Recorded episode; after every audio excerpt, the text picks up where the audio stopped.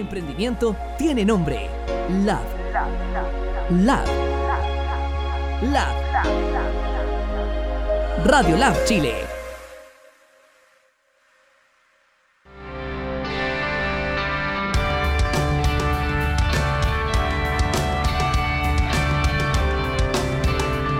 Hola, hola, muy buenos días. Bienvenidos a este programa de Aroma Coaching todos los miércoles a las 11 de la mañana. Bienvenidas a esta audiencia que hoy se conecta aquí con nosotros, dispuestos a escuchar. Recuérdense que Aroma Coaching tiene la intención de hablar de todos los tips de mejoramiento personal y mejoramiento profesional. Y hoy específicamente vamos a estar hablando de un tema que nos orienta realmente el tema personal pero al final tiene como siempre impacto en nuestro entorno, impacto en el trabajo, en todos los ámbitos donde nos empezamos a movilizar. Quien conduce este programa, María Carolina Pazmiño, quien les habla, nuestras redes sociales, arroba mcpazmino y arroba Radiolab Chile, por ahí nos pueden ubicar y pueden ver toda esta información y también en Facebook Live, así que si estás por ahí conectado, te invitamos a conectarte a Facebook Live ahora mismo y puedes ver este programa en vivo. Yo estoy muy contenta porque hoy tenemos aquí en cabina de Radiolab Chile a Arnaldo Canales. Ya eh, Arnaldo va a comentarles bueno, un poco no bastante, porque tenemos mucho de qué hablar el día de hoy. Arnaldo es el presidente de la Fundación Liderazgo Chile, impulsor de la educación emocional. Hay muchas cosas de qué hablar aquí, yo estoy muy contenta de, tenerlo en cabina, pero primero déjame darte los buenos días, Arnaldo. ¿Cómo estás? Gracias, gracias. Feliz de estar acá, pues costó, pero llegué. Sí, finalmente. bienvenido, bienvenido. Gracias, gracias. Yo estoy muy contenta de tener a Arnaldo, pues aquí en cabina. Eh, Arnaldo, como siempre, yo cuando cuento mis historias digo, ¿cómo llegué a la gente? Arnaldo, tengo ya, mm, yo creo que más de un año, desde julio 2018 haciendo ciertos seguimientos a, la fundación, viendo qué estaban haciendo, cómo lo estaban haciendo y viendo este equipo que se estaba formando tan, tan interesante. Pero más allá de eso también el, la esencia de, este proyecto, ¿no? que nace como un proyecto hoy en día, una fundación pues maravillosa que va a impactar y está impactando a infinidad de, personas. ¿no?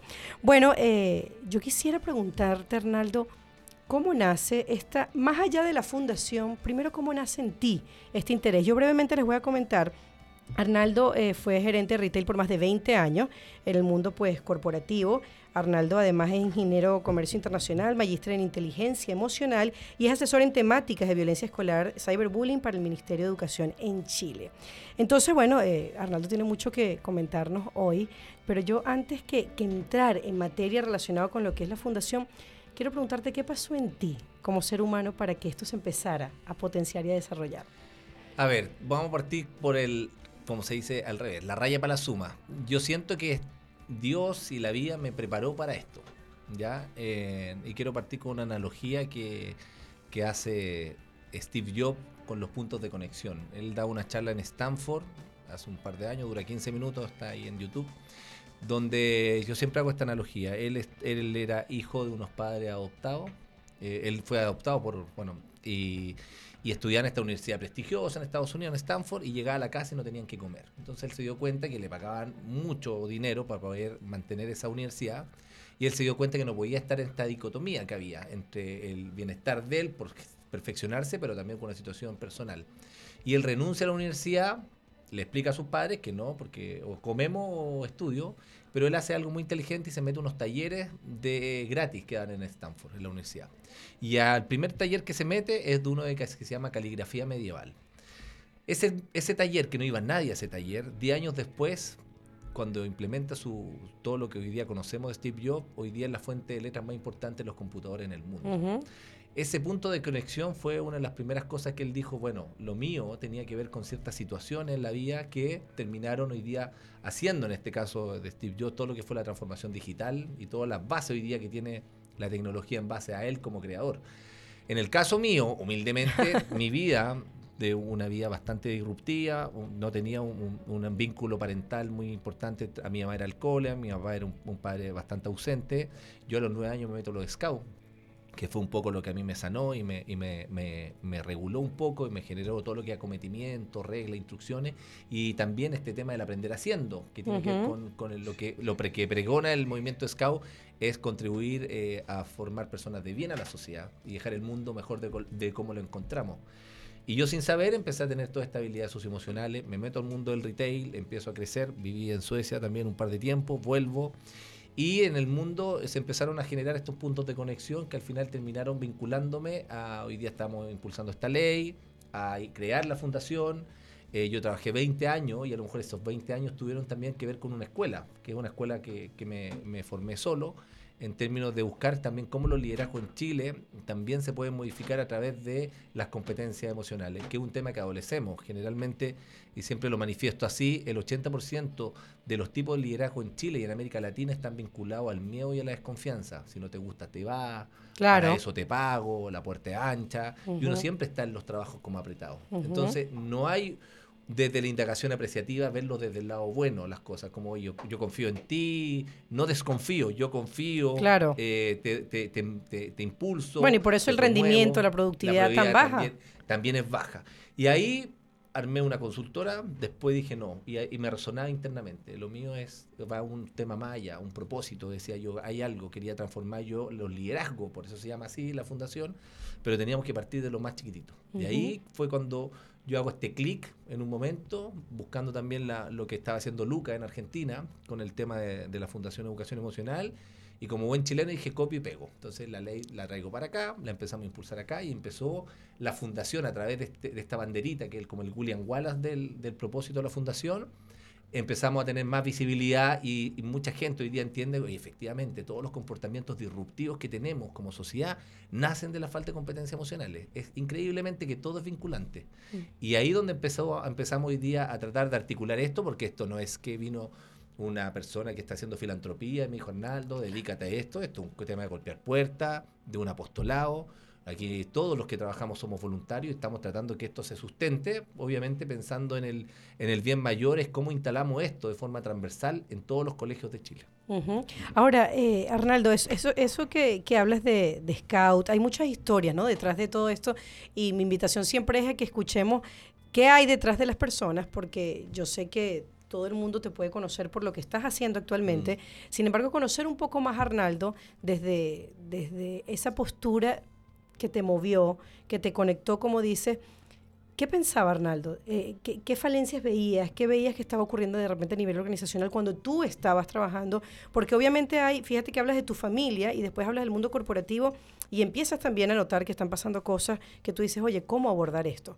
Tú en tu postura también quizás de colaborador, pero también quizás de líder ¿Qué pasaba contigo? No, bueno, ahí tenemos luz y sombra. Primero, yo siempre he dicho que la cultura del reconocimiento es una tremenda herramienta que puede generar cambios increíbles en las organizaciones. Si yo motivo en tiempo y forma, valorizo, reconozco, eh, me involucro emocionalmente con mis colaboradores, genero un estándar de alto desempeño increíble. Yo lo viví en carne propia por el lado positivo. Yo recuerdo trabajando en un, gran retail. Yo estaba eh, eh, en el retail se vende mucho lo que es garantía extendida, que son estos productos que uno los garantiza como un LED, como un celular, para poder darle mayor tiempo de, en el caso de falla técnica, puedan utilizar esta garantía. Entonces hay KPI, hay metas para eso. Yo recuerdo que estaba en una sucursal en una, en una ciudad de Santiago y tenía, yo llegué a esa sucursal un, un mes antes y tenían un nivel muy bajo. Teníamos que cumplir un índice de, de cruce sobre las ventas para vender esta garantía de un 5% y esta sucursal está en un 4%. Y yo me junto con ellos, lo arengo, que es importante, ta, ta, ta. Y creo que pasamos del 4 al 4-3 en una semana. Bien, nada, tres décimas. Pero el gerente zonal me llama y me dice, Arnaldo, 30 segundos, increíble, ¿cómo lo lograste? ¿Qué hiciste? Estos tres, este, estas tres décimas, lo estás haciendo increíble, esta cuestión genera, te, felicito, dale con todo el power, se notó el cambio, chao, cuídate, pau, me corta. Y yo, gerente sucursal, que inflado, como perro envenenado así, como palo, como una, wow, como yo siempre había al lado de la cultura del reconocimiento, lo hacía como ejemplo, pero yo lo estoy vivenciando. Increíble cómo me movilizó llamé no a la arenga, y el gerente de venta nos llamó, este tema hay que hacerlo, y tuvimos un estándar súper alto, porque uno también se involucra desde, esta valorización del esfuerzo que, hay con uno, por lo cual fue, me generó un tema, una, una revisión muy muy interna y que efectivamente esto funciona y me lo, uno generalmente mastica muchas cosas, mm, sí, me tinca, eh, sí, parece, pero cuando uno lo mastica y después se lo traga porque uno lo vive, eh, se hace parte de... Es parte del aprender haciendo, de, hecho. aprender haciendo. Y por el otro lado, estas son las luces y en el lado de la sombra, cuando yo trabajé en el mayor retail de Chile, durante un, el, el último periodo yo tuve un conflicto que no fue muy grave con mi jefa directa, y donde yo le puse puntos de vista respecto a la gestión y cosas así, que tenía que ver principalmente con la labor sindical que había en esa sucursal. Y ella, eh, de la noche a la mañana, me dejó hablar. Pero no un día ni dos días. Generalmente uno se puede enojar con un colega. Tres meses. ¿Pero ¿Qué es eso? Pero es que tampoco es... es- Tres meses, no, te lo digo así. es frente- 90 días yo le escribía, eh, no me contestaba, le mandaba un WhatsApp, no me contestaba, le, llamaba por teléfono, no me contestaba. Entonces yo me dije, dije, pero ¿cómo este tema? Es mi jefa directa, es decir, ¿cómo? Le dije, juntémonos a almorzar en el, el aeropuerto, porque siempre viajaba o me mandaba como monólogo, me decía, o me mandaba algo muy, no puedo, estoy ocupada, listo, te llamo yo, nunca me llamaba, decía, yo siendo gerente de una sucursal, ¿cómo esta, esta potestad de mando y este Ujú. poder respecto a ese tema de la indiferencia, que siempre en las relaciones parece que el látigo, la indiferencia es lo peor, y en las empresas pasa lo mismo, es decir, yo pasé a ser invisibilizado por parte de ella, tiempo después, como yo tenía muy buenos resultados en general en la sucursal, al, al terminar la, mm, la actividad con que estábamos haciendo el Día de la Madre, eh, llego a la oficina y viene ella entrando y me dice que me presenta la carta de, de despido. Que no, que no sigue Oh. trabajando conmigo. Y ahí me, me- me voy del mundo del retail. Esa fue mi experiencia. Yo dije, esto está mal. Claro. Cuando yo salí dije, no puede ser independiente porque la potestad que tiene cualquier jefe y cualquier dueño de empresa es poder desvincular por diferentes razones. Que un poco, pero no, te- no tienes para qué denostar o pegarle o tener que eh, afectar emocionalmente a una persona Claro. simplemente por el hecho. Simplemente por el hecho de, mm, de llevarte mal. Y ahí fue cuando yo hago este otro clic. Digo, esto tiene que cambiar. Yo lo vi en carne propia. En el libro que escribí, que se llama Liderazgo a la Chilena, cómo liderar equipos en un cartón, lo menciono y digo que efectivamente ese día que yo me fui en auto a, a la casa de vuelta, decía, con rabia, que era Claro. una emoción que la tenía, qué injusto, qué mal, ¿por qué esto pasa si yo al final estaba orando bien? Creo que estaba, estaba- me está, la gente me quería, tenía un buen estándar, Great Place to Work me iba bien, todas las mediciones, pero simplemente la- el vínculo relacional que yo tuve fue por eso. Y yo siempre digo en la charla, a nosotros nos contratan por lo que sabemos, pero nos echan por la forma de ser. Claro. Así Sí, es en el sí. 99% de los casos. Por lo tanto, algo de mi forma de ser le tiene que haber molestado y en este círculo se perdieron probablemente las confianzas, pero estaba de más esos 90 días. ¿Para qué hacerme sufrir? Podría haber dicho Arnaldo, mira, o me hubiera despedido antes y todo, pero ¿para qué estás tres meses teniendo a una persona en angustia, en incertidumbre? Y eso es un daño tremendo que no solamente me pasó a mí en carne propia, lo hace muchos líderes en Chile, muchos líderes en Chile. Por eso hoy día tenemos, eh, la gente trabaja con el mínimo esperado para que no lo, no lo despidan y tampoco somos muy innovadores, creativos. Y por eso hoy día lo que más crece en Chile son los emprendimientos, porque la gente que trabaja, trabaja calladita con el Yes Men, ¿ah? o el My Way, a mi manera, así como tratando de no vincularse a eso. Y eso fue los dos lados. Y de ahí dije, esto tiene que, desde la experiencia propia, modificarse. Y ahí empezamos con este, con este pregonando gradualmente este tema para seguir visibilizando. Eh, estamos también apoyando el tema de las 40 horas laborales, que estamos también eh, que está impulsando eh, se está impulsando en el Congreso, que creo que también es un tema que necesita la sociedad, no Sí. tiene que ver esto con partidos políticos, nada. sino tiene un que tema ver hasta de familias, ¿no? El impacto Claro, que tiene tiene en que familia. ver porque hoy día no son 45 horas laborales, estamos en promedio más de 65. Si tú calculas de puerta a puerta cuánto tiempo estamos en, en modo laboral, es mucho más de 8 horas, más de 9 horas, son 12, Es 13 horas. desgastante, es desgastante. Entonces al final la gente es casa, pega, pega, casa y, y dentro de las 24 horas el 50% de nuestro día estamos durmiendo, el 30%, perdón, el 50% estamos trabajando, el 30% estamos eh, durmiendo y el 20% de nuestro día estamos eh, en, en- en calidad de vida, se podría decir, pero ahí estamos lavando, planchando. Claro, que tampoco es calidad de vida. Y tratando de descansar para tratar de, que, de hacer funcionar la máquina. Se supone que es un descanso para poder retomar la- las actividades. Así que eso fue lo que yo viví, luces y sombras en el mundo laboral. ¿Sabes y que otra- cuando- Y otras anécdotas, pero... Claro, pero cuando hablas esto, eh, yo quisiera preguntarte como dos cosas, ¿no? Una de esas es las lecciones aprendidas que tú tomas de ahí. ¿Qué te hace, obviamente, pues te vas, pero qué te hace decir, aquí está pasando algo con el adulto? Porque yo desde esa mirada que tú ofreces lo que digo es, bueno, a muchos nos pasa eso, pero nos pasa porque tenemos también incompetencias, ¿no? No las hemos desarrollado porque quizás no las conocemos. Entonces, no conocemos cómo eh, lidiar con las emociones del otro, no conocemos cómo eh, compatibilizar muchas cosas y de- definitivamente no hemos desarrollado muchas competencias que tienen que ver con la parte blanda o con la parte asociada a las emociones, con la parte de comunicación. No lo hemos hecho. Entonces, esta persona que, que hablabas este, como jefa, ella ¿Cómo lo hubieses hecho tú? Si te hubiese tocado a ti un trabajador en esa misma situación. Pato, nos tienes yo- inquieto, ¿viste? Yo despedí, ¿Oíste, Pato? Yo despedí mucha gente, eh, yo despedí mucha gente en mi vida laboral, pero siempre me preocupé de, de- y con el tiempo lo fui a- eh, desarrollando de mejor manera. Yo siempre empleo un dicho que dice, el que avisa no traiciona. Ujú.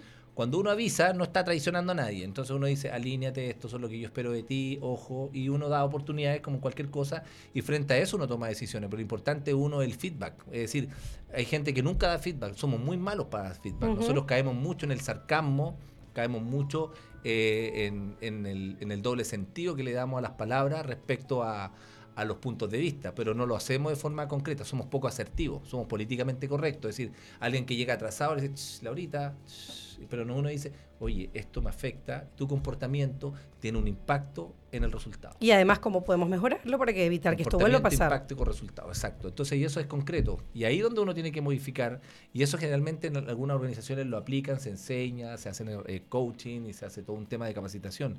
Pero caemos los chilenos en general en, en tener este, este doble discurso de no decir, eh, lo pensamos como decía Jorge Ali, Ujú. pero no lo decimos.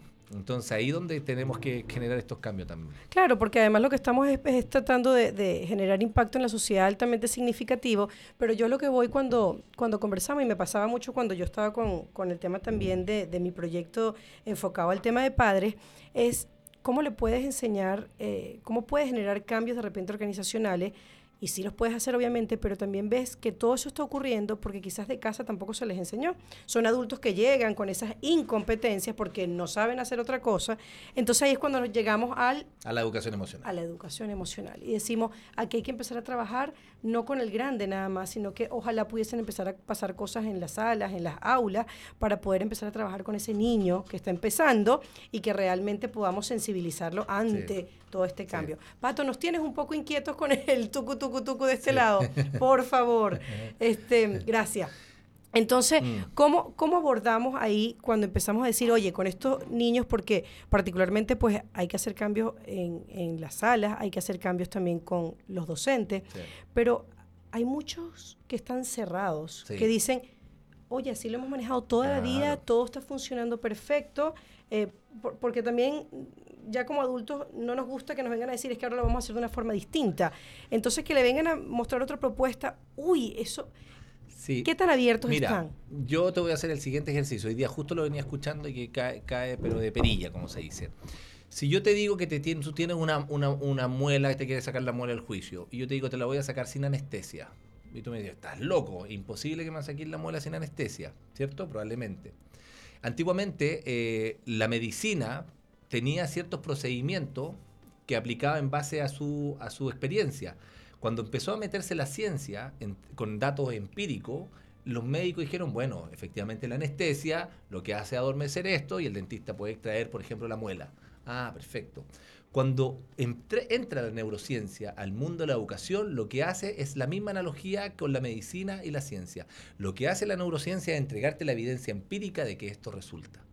Por lo tanto, es muy difícil hoy día eh, enseñarle al docente o explicarle si es que efectivamente no hay un fundamento eh, teórico y con evidencia real para que él cambie, esos, eh, cambie esos, estos paradigmas que tiene respecto a su forma de 30, 20 años de educación. Claro, y de cómo Por lo tú le dices, mira, el niño tiene que despertar la curiosidad, la atención, y según la neurociencia, un niño en promedio, la edad del niño lo multiplicas por dos y tienes que generar una pausa o una gimnasia cerebral para que el niño se vuelva a reactivar, o si no, se bloquea, se le cierra la amígdala y no despierta la curiosidad y la atención. Ay, ¿cómo es? Bueno, ¿qué edad tienen tus niños en la sala? 10 años, listo. Cada 20 minutos tú tienes que hacer un- una pausita de dos minutos, se suben así a la silla, hagan el avión, inventen algo, jueguen y después los retomas. Pup, y vuelve a generar la, atención.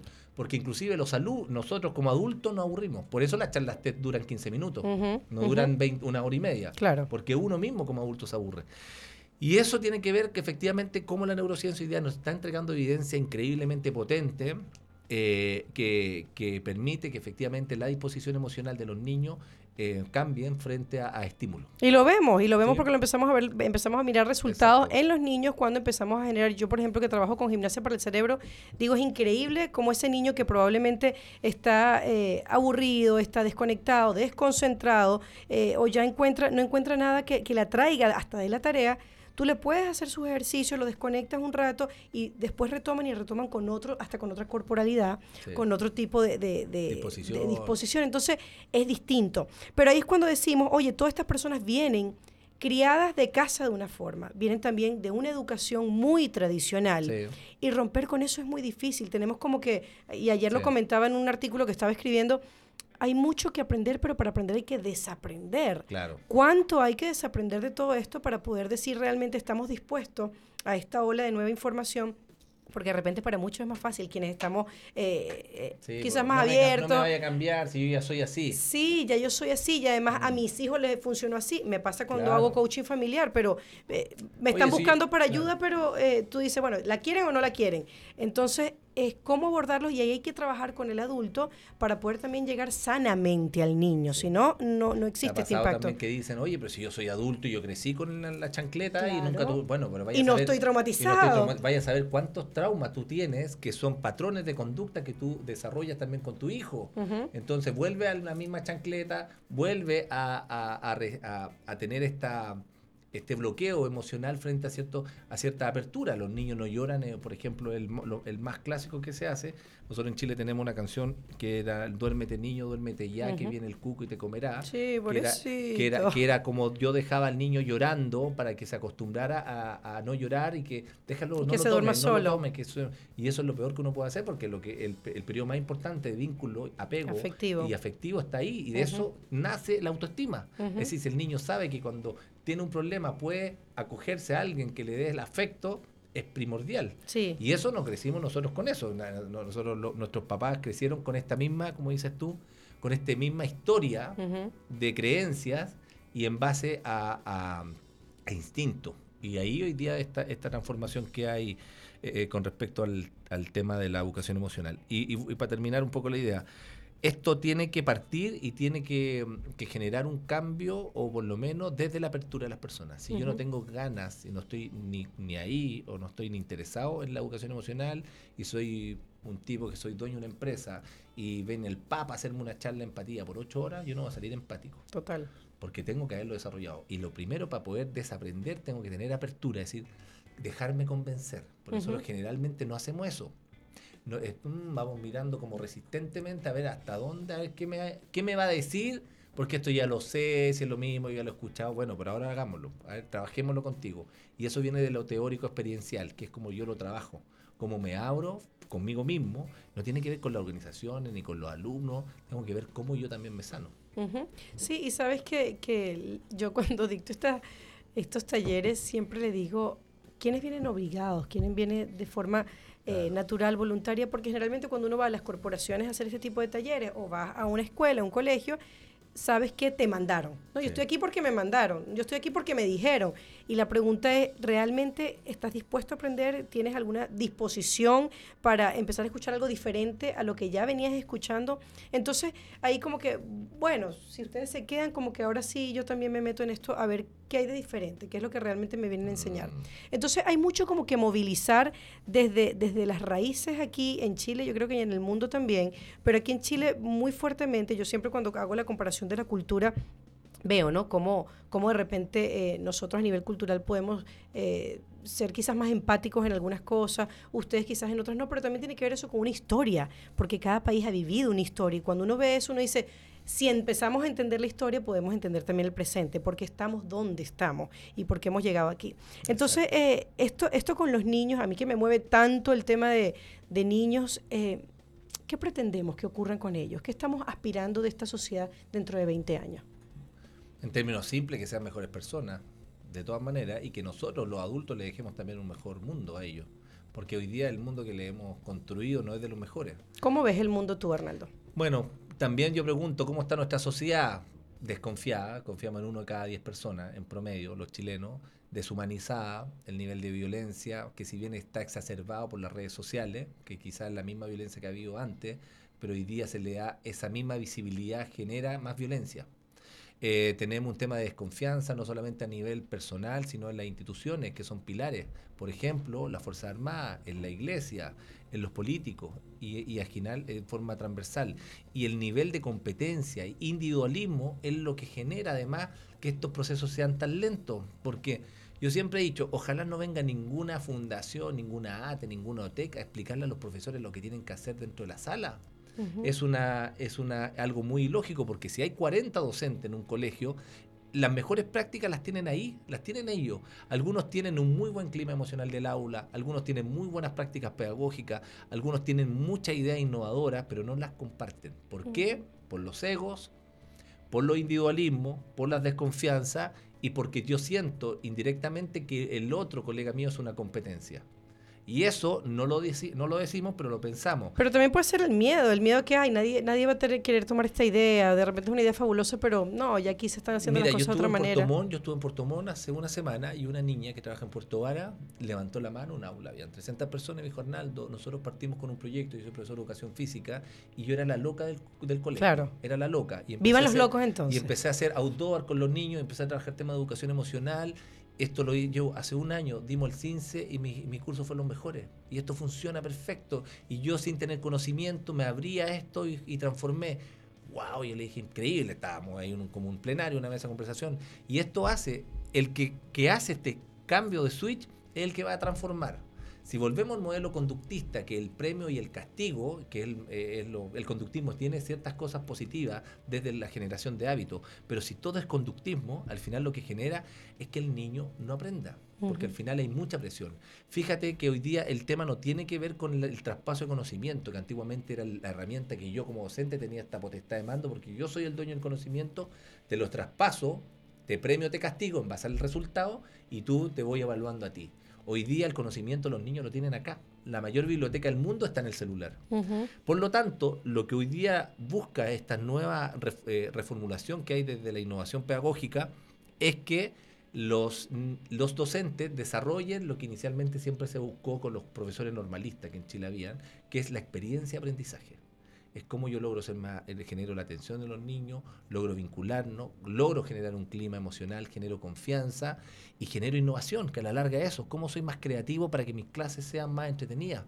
En el caso, por ejemplo, me ha pasado otras veces que dicen, Arnaldo, yo soy profesor de matemáticas. ¿cómo, ¿Qué puede ser entretenido? Puede ser, ¿qué, puede ser entretenido? Mi hija me decía, ¿cuál es el, cuál es el mejor profesor que le, que le gusta a usted? Eh, le dicen fisiquín. Mi hijo tiene 13 y 14 y le hace el mismo profesor de física a los dos. Fisiquín, muy bueno. ¿Y por qué? No, viene siempre con cosas. La otra vez trajo un resorte gigante y nos hacía y nos ponía una música y nos ponía. Y, física. Yo decía, física es muy aburrido. Y lo hace el docente. Él claro. innovación. Me encanta ir a física. Y al revés, mi hija no quiere, ella quería estudiar eh, eh, pediatría y broncopulmonar porque la, la, profesora, eh, la, la, médico, le encantaba cómo era, porque le encantan los niños. Y me decía, yo ya no quiero estudiar medicina, porque la profesora de biología a mí me, me, me trauma. Claro. Que es muy pesada, no nos motiva, uno, uno no, puede levantar la mano porque le, tenemos miedo. Y eso, le, imagínate, todo lo el impacto que tiene un profesor en un niño. años ya no quiere estudiar, que ella estaba súper decidida hace tres años atrás que quería ser eh, em, pediatra, pediatra, pediatra, Y yo le decía, oye, este profesor simplemente con la disposición que tiene frente a los alumnos, genera un bloqueo. Y esto es transversal y esto pasa en todos lados. Y sabes que ahora que yo, por ejemplo, pienso que el tema de la vocación es tan importante, entonces cuando a veces no tenemos las herramientas suficientes para poder abordar de una manera distinta la clase, no logramos conectar. Y yo creo que una de las competencias vitales que tenemos que desarrollar tanto padres como educadores es la conexión. Porque desde que conectamos, que quizás tiene parte que ver también con la empatía, pero cuando logramos conectar con ese niño desde el contacto visual, desde lo que el niño siente, desde lo que el niño necesita y poder leer entre líneas su corporalidad, leer su, su, su, su forma de, de hablar, su respiración, eso nos, da, nos está dando información, pero a veces los docentes no son capaces de ver eso y me lo, me lo decía una, una docente en un taller, me decía, bueno, es que yo la quiero ver a usted cuando usted esté con 40 niños en una sala, ¿no? La típica pregunta que te hace. Entonces dice, bueno, pero estar con 40 niños en una sala, yo decidí estudiar esto, de alguna manera tengo que desarrollar competencias que me permitan acercarme de una forma eficiente con los niños. Entonces e, es como, bueno, estoy dispuesta, pero no sé cómo hacerlo. Entonces, ¿qué tan importante realmente es que nosotros podamos hoy día ofrecerle a todas estas personas que están trabajando en el tema educativo, en que están queriendo hacer cambios, es darle las herramientas necesarias, porque no las tienen a veces. Sí, mira, dos cosas. La primera es que hablaste de la vocación. Hay algo que me, lo, me, resonó principalmente porque hace una semana atrás alguien me lo comentó y me, y me, hizo el énfasis y lo encontré bastante acertado. Hoy día hay un incentivo para que las- los jóvenes que salen después del colegio, después que dan la PSU, eh, puedan estudiar pedagogía gratis. Sobre cierto resultado, 650 puntos, van a estudiar pedagogía. Muchas veces esos docentes, esas esos jóvenes no quieren estudiar pedagogía, pero se dan cuenta que no quedaron en otras carreras, pero como quieren el título universitario y más encima les sale más barato, estudian pedagogía. Ahí entran muchas personas que no tienen la vocación de ser docentes, pero sí necesitan el cartón. Y hoy día no- nos llegó tiempo atrás a nuestra directora de educación, a Paula, le llegó una tesis del, del pedagógico donde habían analizado que en el primer año de carrera de pedagogía se retiran tres de 10. Ujú. Es decir, casi el 30% se retira en el primer año porque el propósito moral no le hace sentido. Es decir, por lo cual yo elegí la vocación. Que es muy bueno que es fácil. Claro, gracias. Pero- Qué bueno que se pero- retiren. claro, pero quedan siete que a lo mejor no le hace tampoco sentido y salen al nivel de. salen después como doce- docentes y que nos encontramos con muchos que no tienen, es- primero, estas competencias, y ahí viene un poco lo que estamos tratando de hacer con el tema de la ley, porque no le enseñaron nada. po. Nadie le enseñó desarrollo y competencia emocional en la universidad. Entonces salen con un mundo distinto. Eso yo siempre digo, tenemos eh, una educación del siglo XIX con alumnos, con profesores del siglo XX y alumnos del siglo XXI. Entonces tenemos profesores que están totalmente desconectados con el mundo que se van a encontrar cinco años después cuando estos sean otros niños.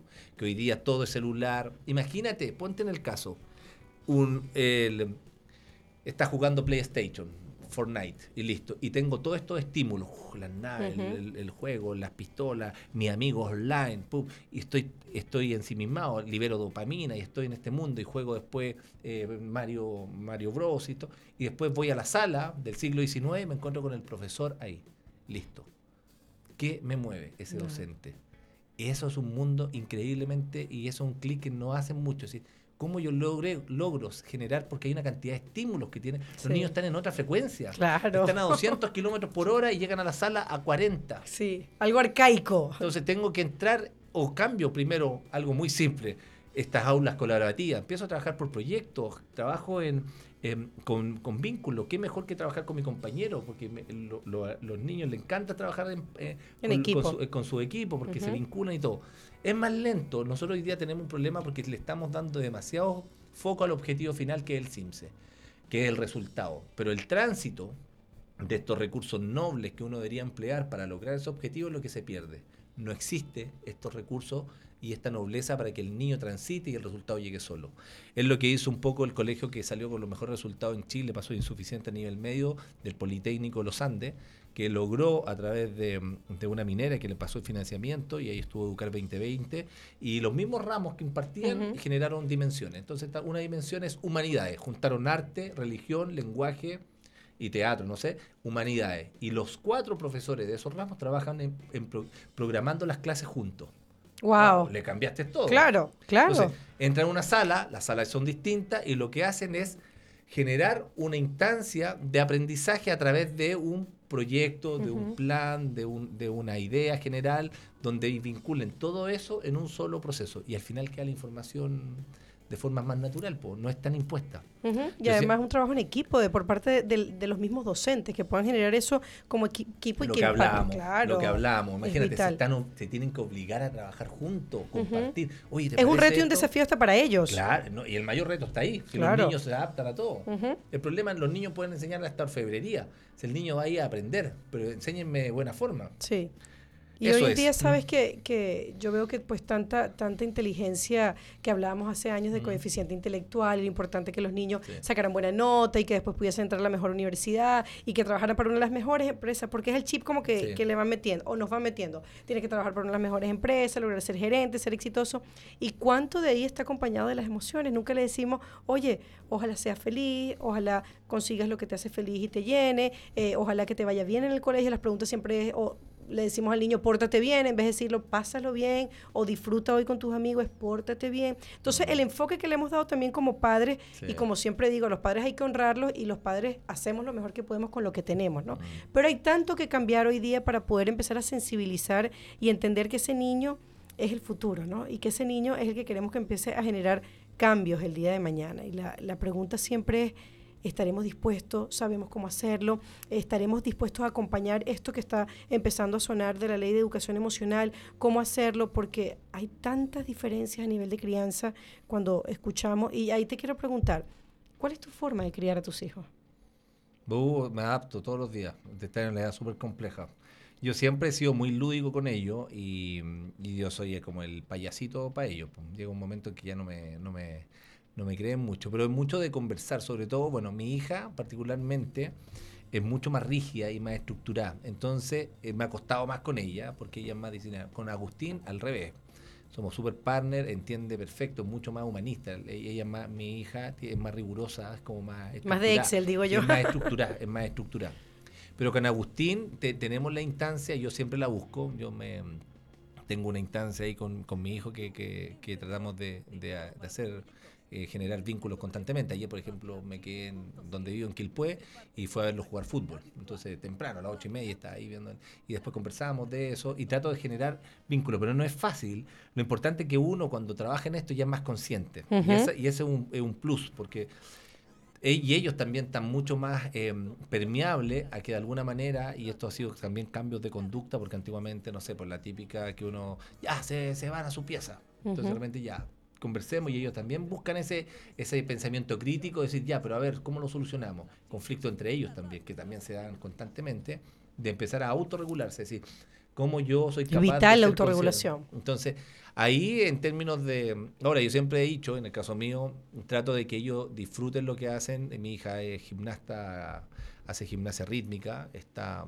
está en las mejores instituciones que hacen gimnasia, están postulando sudamericanos, que van a ir ahora, no sé, en Bolivia, no me acuerdo dónde van pero es una cosa que estudia cuatro horas, está en esas cosas de lunes a viernes, y yo digo, esta cosa es increíble, así como un Tomás González, todo el claro.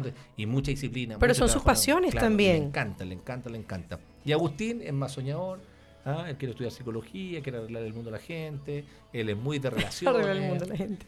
Él es muy de relaciones, muy buen amigo de sus amigos. De hablar, de comunicación. Claro, por ese lado. Bueno, él estudió teatro, estudió teatro, digo yo, e hizo una teleserie, estuvo haciendo unas teleseries acá en Chile, hizo un par de, cosas en el momento que, cuando era más chiquitito. Después ya se puso más, más, más ¿cómo se llama? Más más, más pesadito ahí, porque en realidad como la edad de los 12, 13 años ya empiezan a cambiar un poco. Pero bien, eso es lo que yo siento. Ahora es un proceso constante, yo creo que todavía uno siempre quiere tener el, el mundo perfecto, pero lo que sí siempre es eh, buscar yo una de las cosas que más apelo, buscar la instancia, experiencia de ellos. Por ejemplo, día domingo me programo, deje los celulares acá, listo, y nos vamos, por ejemplo, a subir un cerro.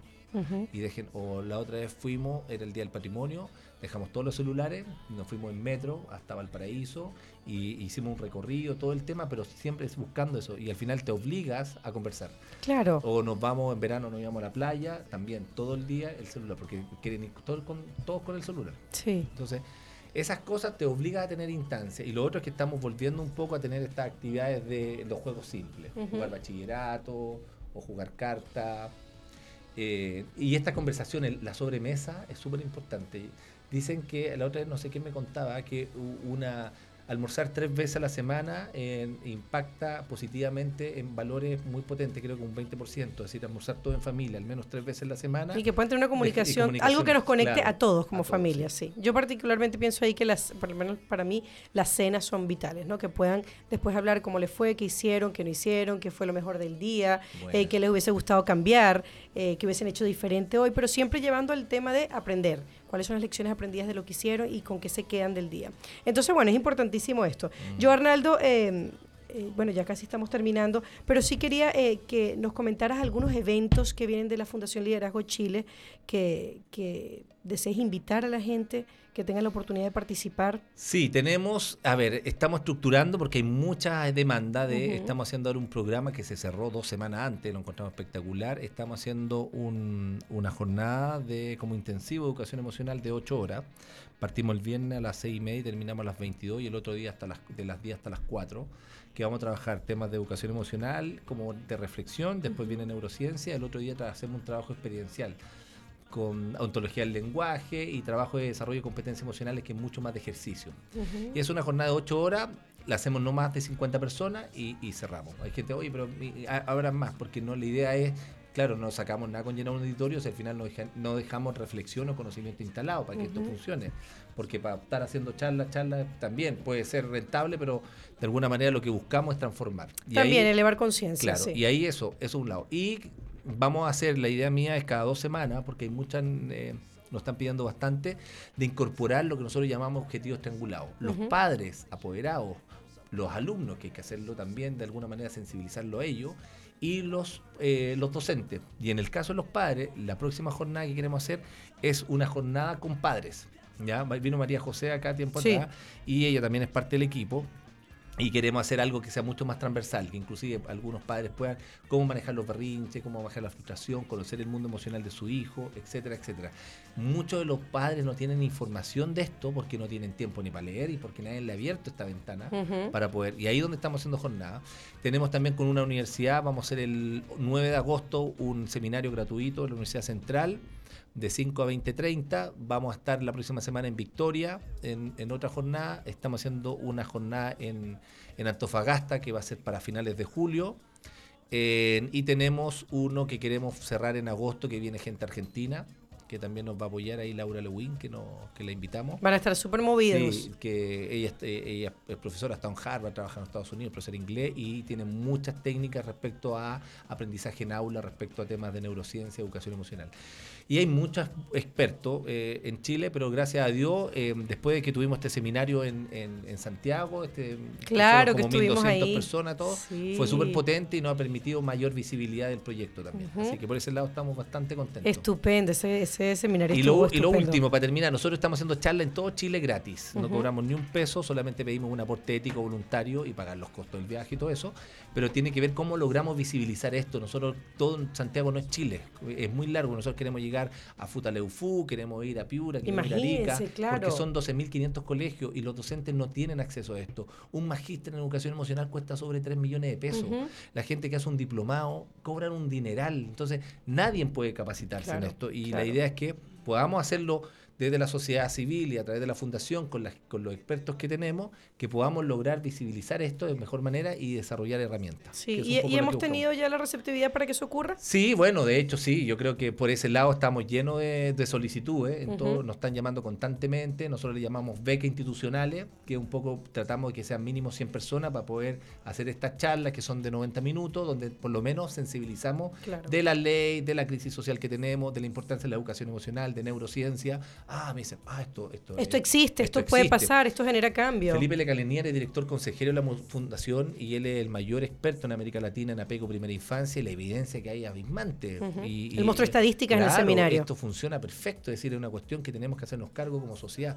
Y síganos en las redes sociales, Fundación Liderazgo Chile, Instagram, Facebook y todas esas cosas. Fantástico. Cualquier cosita también estamos ahí disponibles. Fantástico. Bueno, eh, Arnaldo, nos encantó tenerte aquí en Radio Se pasó el tiempo rápido. Eh, ¿Viste? ¿Viste? Qué bueno. Pasa siempre. Sí, sí, sí. Bueno, eh, feliz de haber estado contigo en este programa de Aroma Coaching. Ojalá que se presente la oportunidad pues de muchas otras cosas más para poder conversar, intercambiar y, mirar todos estos intereses en común que tenemos. Gracias a todos ustedes quienes estuvieron conectados hoy en Aroma a Coaching. Este programa fue conducido por María Carolina Pazmiño. Mis redes sociales arroba mcpazmino y arroba Padres Coaching. Y el programa fue presentado gracias a Padres Coaching y a Inversiones Sin Límite. Lo pueden ubicar a través de las redes sociales. Así que bueno, será hasta el próximo miércoles. Gracias Arnaldo nuevamente por haber estado con nosotros. Un fuerte abrazo para todos. Cariños. Bye bye. Adiós, adiós. Adiós, adiós. Arnaldo, un millón de gracias.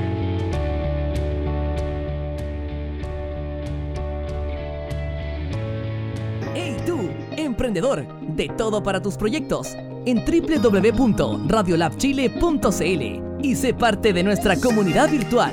Radiolab Chile, la revolución de los emprendedores.